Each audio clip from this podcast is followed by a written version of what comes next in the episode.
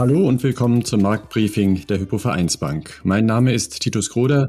Wir sprechen hier regelmäßig über Makroökonomie und Finanzmärkte, über Dinge, Themen und Trends, die Unternehmer oder Anleger bei ihren Entscheidungen mitdenken sollten. Es geht heute einmal mehr um die Rückkehr der Inflation. Die Frage stellt sich, wie steil und wie hartnäckig wird der allgemeine Preisanstieg, der sich nun immer konkreter in den volkswirtschaftlichen Daten ankündigt. Und nicht unwichtig ist dabei, was denkt man am Kapitalmarkt darüber und wie agieren in dieser Situation die Notenbanker der Europäischen Zentralbank. Darüber reden wir mit unseren gewohnten Gesprächspartnern. Andreas Rees ist der Chefvolkswirt für Deutschland der HVB. Grüß dich, Andreas. Hallo, Gruß aus Frankfurt. Mit in der Runde ist auch heute wieder Philipp Gistakis, der Chefanlagestratege der Hypovereinsbank. Hallo, Philipp. Hallo, ich grüße euch. Zu Beginn frage ich euch jeweils nach den aktuellen Impulsen auf euren Gebieten. Andreas, was bewegt die Ökonomen gerade besonders mit Blick auf die Konjunktur?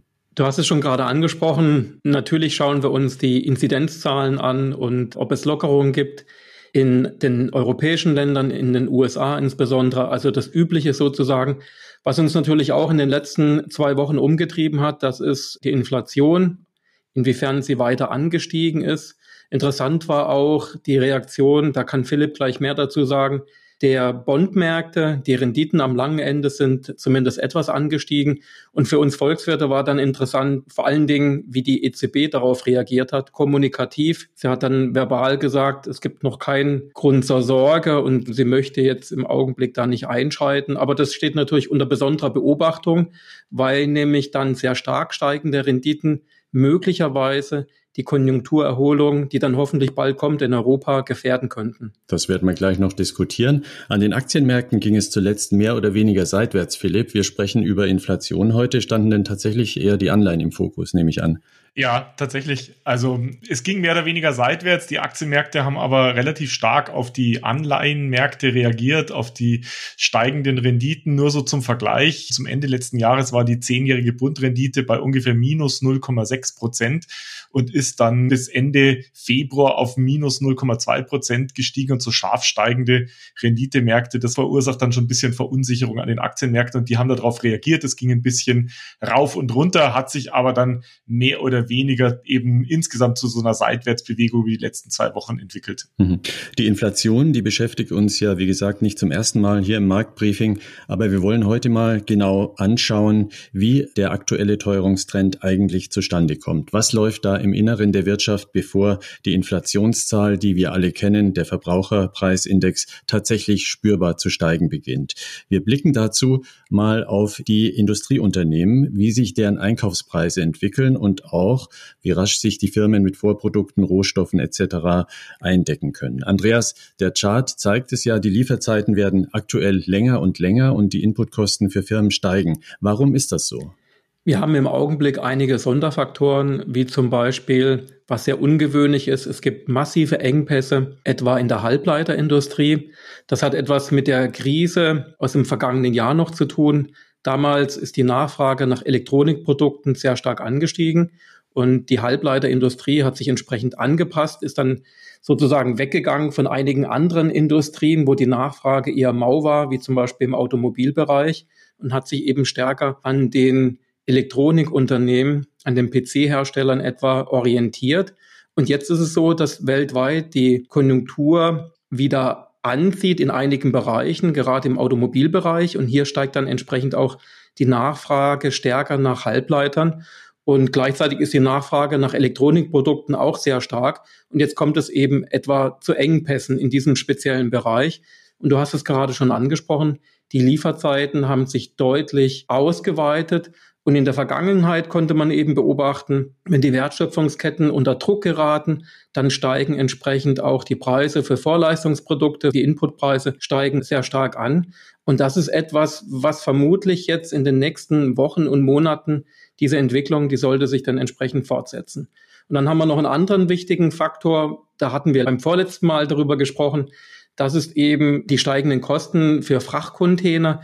Da ist eine sehr starke Nachfrage da aus Europa hin zu China. Und entsprechend haben die Unternehmen doch größere Probleme, ihre Fracht von China nach Europa zu liefern. Und da sind die Frachtkosten sehr, sehr stark angestiegen. Auch das hat zu einer Beschleunigung der Inputpreise beigetragen. Nun sind das, was wir hier sehen, ja Umfragewerte, nämlich Einschätzungen von Einkaufsmanagern. Das heißt per se ja noch nicht, dass das auch in der Realität so ist. Wie sieht es denn tatsächlich aus? Steigen die Kosten der Unternehmen und setzen sie tatsächlich die Preise höher? Ja, in der Tat. Man kann das auch in der Realität beobachten. Man sieht es auch in der zweiten Grafik. Man kann erkennen, dass hier sich doch ein gewisser Preisdruck auf den Vorebenen aufbaut bei den Industrieunternehmen. Die Produzentenpreise sind deutlich angestiegen, die Importpreise, also da spielt zum Beispiel auch ein relativ starker Anstieg bei den Energiekosten eine wichtige Rolle beim Ölpreis, aber auch die Industriemetalle sind jetzt in den letzten Wochen doch sehr kräftig angestiegen und auch die Großhandelspreise haben sich zuletzt deutlich beschleunigt. Da gibt es natürlich noch den Sonderfaktor durch die Mehrwertsteuer. Die Mehrwertsteuer ist wieder auf das alte Niveau hochgesprungen zum Jahresanfang. Das hat natürlich zu dieser Preisbeschleunigung noch künstlich beigetragen. Aber selbst wenn man das herausrechnen würde, dann kann man, glaube ich, schon sagen, dass sich hier auf den Vorstufen bei den Industrieunternehmen doch ein relativ kräftiger Preisdruck nach oben aufbaut. Allerdings ist es so, und das sieht man auch in der Grafik, es ist jetzt, glaube ich, kein Grund, sich übermäßig Sorgen zu machen, dass man jetzt so eine Art Inflationspanik bekommt. Denn klar ist natürlich diese Entwicklung, dieser Preisdruck, das wird jetzt in den nächsten Wochen und Monaten sicherlich weitergehen. Das sagen uns ja auch die Umfragen, die einen so gewissen Vorlauf zur tatsächlichen Preisentwicklung haben.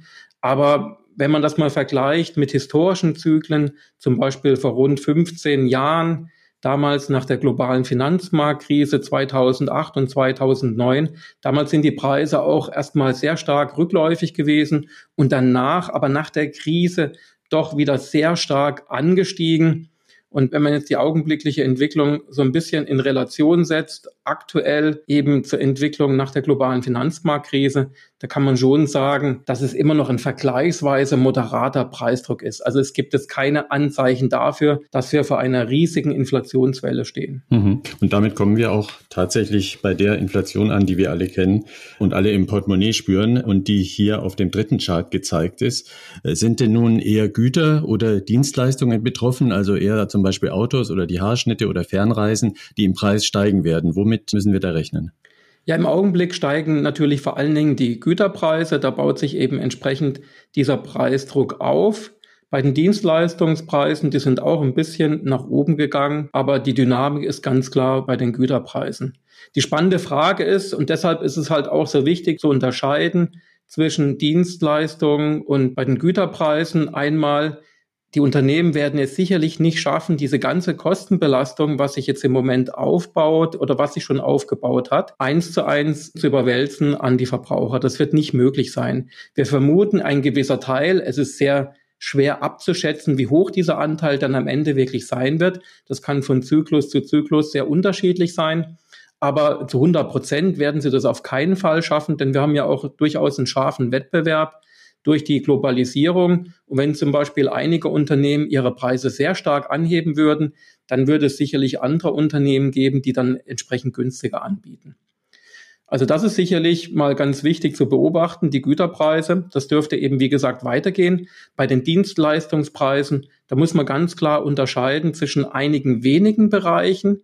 Da könnte sich ein Preisdruck stärker aufbauen als in anderen Sektoren. Zum Beispiel, wenn wir jetzt wirklich aus dem Gröbsten, aus der Krise heraus sind und wenn die Impfkampagne dann wirklich die Erfolge zeigt, die wir uns alle wünschen, dann könnte es so sein, dass die Menschen dann verstärkt wieder in die Restaurants, in die Kinos gehen möchten oder eine Pauschalreise buchen. Und dann kann es eben in diesen ausgewählten Bereichen durchaus zu sehr starken Preissteigerungen temporär kommen. Und das treibt natürlich die Inflation erstmal auch.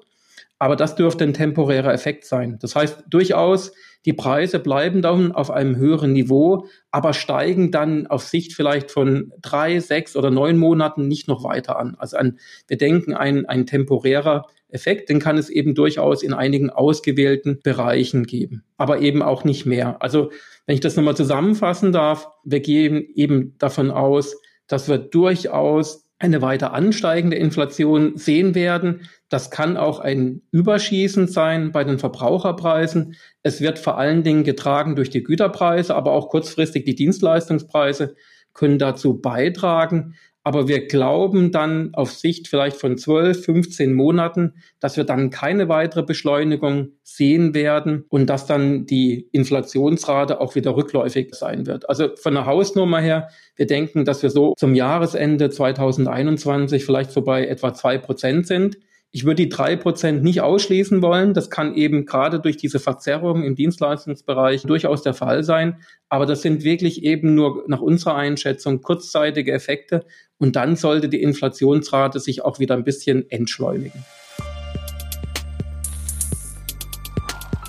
Danke dir, Andreas. Es besteht also wenig Anlass zur Sorge vor einer rapiden Geldentwertung die Preise dürften steigen, ja, aber wenn es zu spürbaren Preisanstiegen kommt, dann ist das eher der Einmaleffekt durch Corona und nicht der Start einer neuen Phase vergleichsweise hoher Inflationsraten, wie wir sie etwa aus vergangenen Jahrzehnten kennen. Dies ist die Meinung von Andreas Rees. Sie hören das HVB Marktbriefing mit den Experten der Hypovereinsbank, Andreas Rees und Philipp Gistakis, die uns Orientierung geben, was die reale Wirtschaft und die Finanzmärkte gerade bewegt. Philipp, wir sind in einer interessanten Phase auch am Finanzmarkt, denn auch dort stellt man sich auf höhere Inflation und entsprechend steigende Zinsen ein. Die zuletzt starken Anstiege der Anleihenrenditen, über die wir eingangs ja schon gesprochen hatten, waren schon ein Hinweis darauf. Wir zeigen für deine Analyse nun erstmal, was die EZB gerade macht. Die Europäische Zentralbank kauft seit Jahren Anleihen, um Kredit und Liquidität in die Wirtschaft zu pumpen. Sie tut das seit Corona in noch viel größerem Ausmaß. Warum ist das für die Märkte so entscheidend?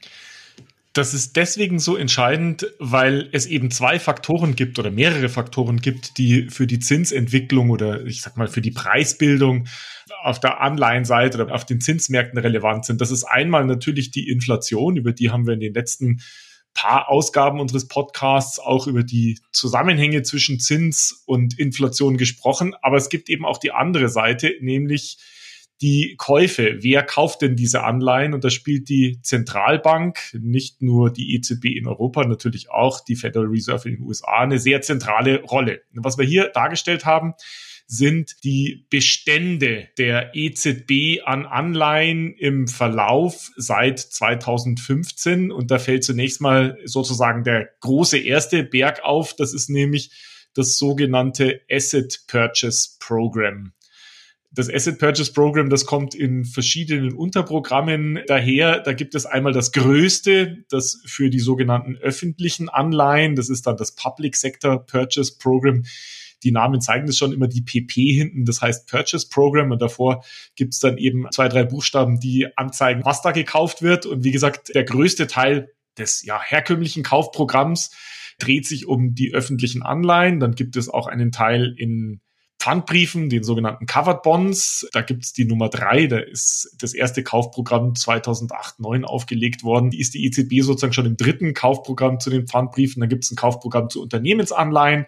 Corporate Sector Purchase Program und Asset-Backed Securities ABS Purchase Program und eben seit April letzten Jahres das Pandemic Emergency Purchase Program. Der Unterschied zwischen dem bisherigen, den APP-Kaufprogrammen und dem PEP, e dem Pandemic Emergency Purchase Program ist, dass die EZB beim PEP e sehr viel flexibler agieren kann, nicht sich auf einzelne Segmente wie eben einzelne Anleihensegmente konzentrieren muss, sondern so kaufen kann, wie sie das für richtig empfindet und auch sozusagen nicht nur die Anleihen, sondern auch den Zeitpunkt und die Volumina so wählen kann, wie es ihr eben sinnvoll erscheint. Wie du schon gesagt hast, der große Anstieg aktuell kommt aus dem Pandemic Emergency Purchase Program, aber auch das klassische Asset Purchase Program läuft aktuell mit ungefähr 20 Milliarden Kaufvolumina im Monat.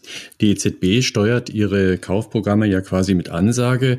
Das bedeutet, dass die Marktteilnehmer jeweils immer ein relativ gutes Gefühl dafür haben, wie viel in welchem Programm gerade gekauft wird. Ausnahme, und das sieht man auf dem nächsten Chart sehr gut, sind die Anleihenkäufe im Corona-Programm, wo die EZB in ihrem Handeln für die Marktteilnehmer eher unkalkulierbar ist. Wie gehen die Märkte damit um? Ja, das ist erzeugt, zumindestens hat das jetzt in der vergangenen Woche für ein bisschen Volatilität gesorgt.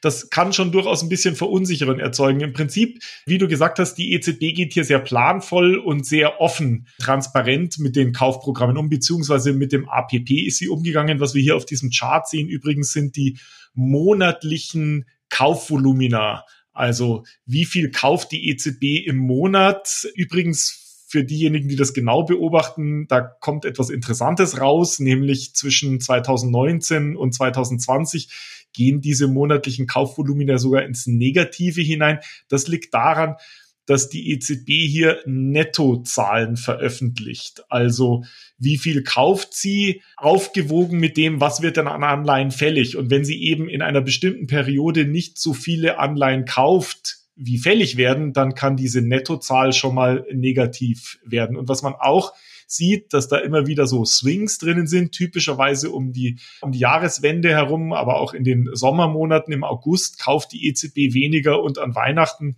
kauft die EZB weniger, weil die Märkte da einfach illiquide sind und nicht so viel entsprechend hergeben. Aktuell ist die Zielrate, die habe ich hier in dieser Linie noch mit dargestellt. Man sieht, die EZB hält sich da eigentlich relativ gut an diese Zielrate da. Ist die Zielrate für das APP etwa bei 20 Milliarden Anleihen über alle diese Assetklassen hinweg im Monat. Nur das Pandemic Emergency Purchase Program, das PEP, da kauft sie wesentlich mehr, aktuell in der Größenordnung von 60, 80 Milliarden Anleihen pro Monat aktuell. Wie gesagt, das sind jetzt die Monatsraten, die wir hier dargestellt haben.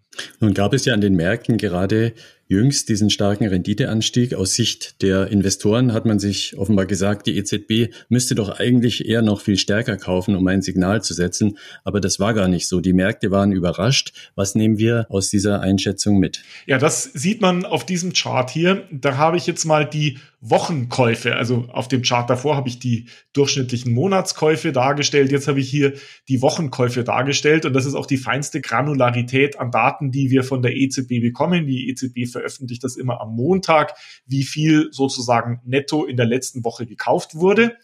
Und diese Veränderungen hier jetzt über alle Programme hinweg, die habe ich hier entsprechend dargestellt. Und ich habe dazu noch die zehnjährige Swap-Rate dazu gepackt. Und da sieht man eben, dass in der Zeit, in der die Renditen relativ stark angestiegen sind und gerade auch der letzte Datenpunkt zeigt es, wo es also nochmal deutlich angestiegen ist und die Swap-Rate sogar über die 0%-Marke gegangen ist, dass die EZB hier in dieser Woche eher wenig gekauft hat eher am unteren Ende dessen, was sie typischerweise an Wochenvolumen gekauft hat, außerhalb der Weihnachtspause sozusagen. Und das hat so ein bisschen für Verwunderung gesorgt, weil eben man davon ausgegangen ist, dass die stark und vor allem schnell steigenden Renditen in Europa der EZB nicht so zu Pass kommen und man eben darauf gewartet hat oder darauf gesetzt hat, dass die EZB eben ihre Käufe entsprechend nach oben fährt. Das hat sie zumindest in dieser einen Woche nicht getan.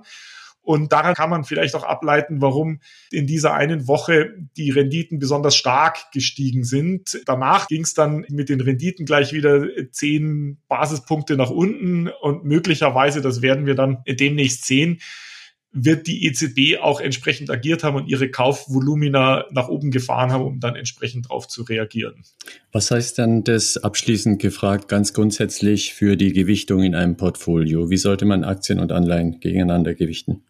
Also aus unserer Sicht ist es so und so ist unsere Strategie auch aufgestellt, dass wir mit steigenden Renditen rechnen und zwar deswegen mit steigenden Renditen, weil eben Wachstum zurückkommt. Wachstum erzeugt natürlich auch Inflation moderate Inflation, wie wir vom Andreas gehört haben. Und das sollte die Renditen nach oben drücken. Aber gleichzeitig erzeugt natürlich auch Wachstum steigende Unternehmensgewinne. Und deswegen raten wir, und das ist auch unsere Strategie, verstärkt zur Aktienseite. Deswegen, wie man so sagt, sind wir in Aktien übergewichtet in Anleihen untergewichtet und von der Sensitivität her haben wir bei den Anleihen eher eine kürzere Duration, also kürzere Laufzeiten weil diese Anleihen mit kürzerer Laufzeit weniger stark auf Renditesteigerungen im Preis reagieren. Also die Preise fallen weniger stark bei kürzeren Laufzeiten, wenn die Renditen steigen, als bei längeren Laufzeiten. Also Übergewicht Aktien, Untergewicht festverzinsliche und bei den festverzinslichen eher kürzere Laufzeiten wählen. Danke dir, Philipp, für deine Analyse. Wenn ich das kurz in ein Fazit gießen kann, erwartest du auf kurze bis mittlere Frist also keinen wirklich starken Renditeanstieg an den Märkten. Damit dürfte das von der EZB bestimmte Zinsniveau nicht so hoch steigen, dass es zum Beispiel für Unternehmen zu einem Problem werden würde und das spricht wiederum weiterhin für Investments in Aktien.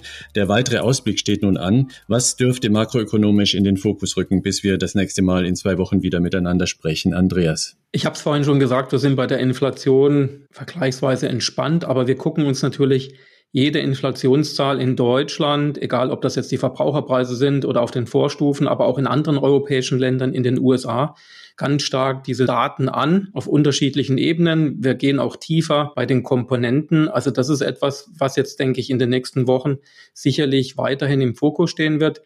Und das andere Wichtige ist, dass wir in den USA bei der Verabschiedung des riesigen Fiskalpakets von Joe Biden 1900 Milliarden US-Dollar, da befinden wir uns gerade auf der Zielgeraden. Es ist verabschiedet worden im Repräsentantenhaus. Es muss aber noch durch den Senat. Und dann wird die spannende Frage sein, wie viel von diesem riesigen Paket kommt dann letzten Endes wirklich durch und wie stark genau wird dann die Stimulierung der amerikanischen Wirtschaft sein. Also ich denke, das wird dann interessant sein zu beobachten. Philipp, wie lauten deine Erwartungen für die Märkte? Ja, also der Fokus bleibt auf der Zinsseite und die Frage, wie stark können die Zinsen steigen oder haben sie vielleicht ihren Höhepunkt schon erreicht?